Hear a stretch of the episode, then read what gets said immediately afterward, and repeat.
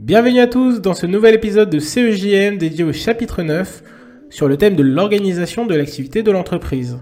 Plus spécifiquement, on se penchera sur la question comment les facteurs économiques déterminent-ils les choix de production? Je m'appelle Jason Gilbert, je suis enseignant formateur en culture économique, juridique et managériale au sein de classe de BTS et je suis ravi de vous accompagner dans cette révision. Pour comprendre comment les facteurs économiques déterminent les choix de production, Commençons tout d'abord par caractériser la structure des coûts dans l'entreprise, en examinant les facteurs de production qui jouent un rôle essentiel dans ce processus.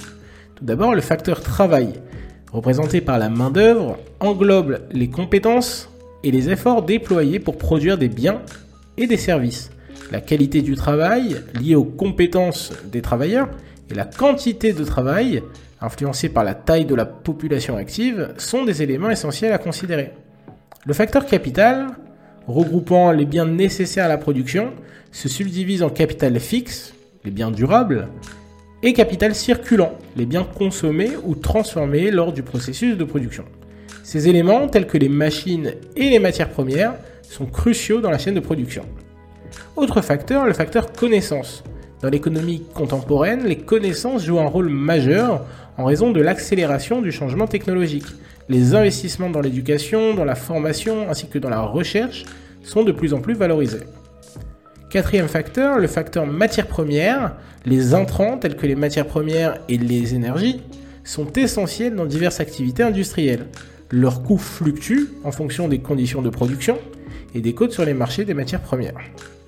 La combinaison productive, où le travail et le capital se combinent, est essentielle pour optimiser la production en tenant compte du coût, de la qualité et des contraintes techniques.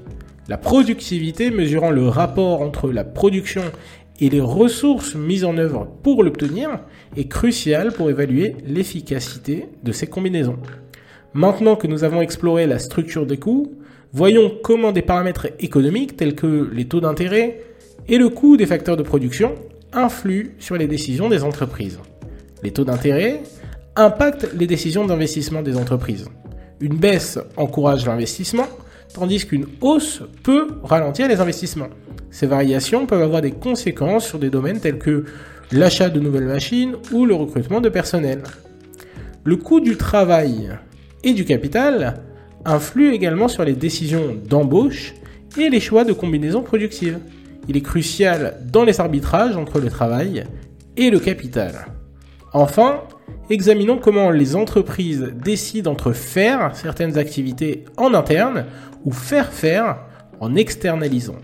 Cela nous amène à la notion de chaîne de valeur et aux choix stratégiques qu'elle engendre. La chaîne de valeur, selon Michael Porter, guide les entreprises dans la détermination des activités à garder en interne ou à externaliser. Les activités clés, créatrices de valeur, doivent être identifiées pour optimiser la performance. Lorsque l'entreprise choisit de faire, elle conserve en interne des activités clés pour maintenir un contrôle qualité et réduire les coûts logistiques. En revanche, faire faire implique de déléguer des activités secondaires à des partenaires externes visant à améliorer la flexibilité et à se concentrer sur l'innovation ou sur ses activités principales. Par exemple, prenons le cas d'un restaurant qui déciderait de se concentrer sur son activité principale, qui est créatrice de valeur, à savoir eh bien, produire des repas, va déléguer à des entreprises externes son service livraison par exemple. Puisque son service livraison, c'est toute une logistique qui est à mettre en œuvre et en externalisant ce service, eh bien, il se concentre sur ses tâches principales. En résumé, les choix de production d'une entreprise sont profondément influencés par la caractérisation des coûts, les paramètres économiques et la réflexion sur faire ou faire faire. Comprendre ces dynamiques est essentiel pour une gestion efficace et une prise de décision stratégique.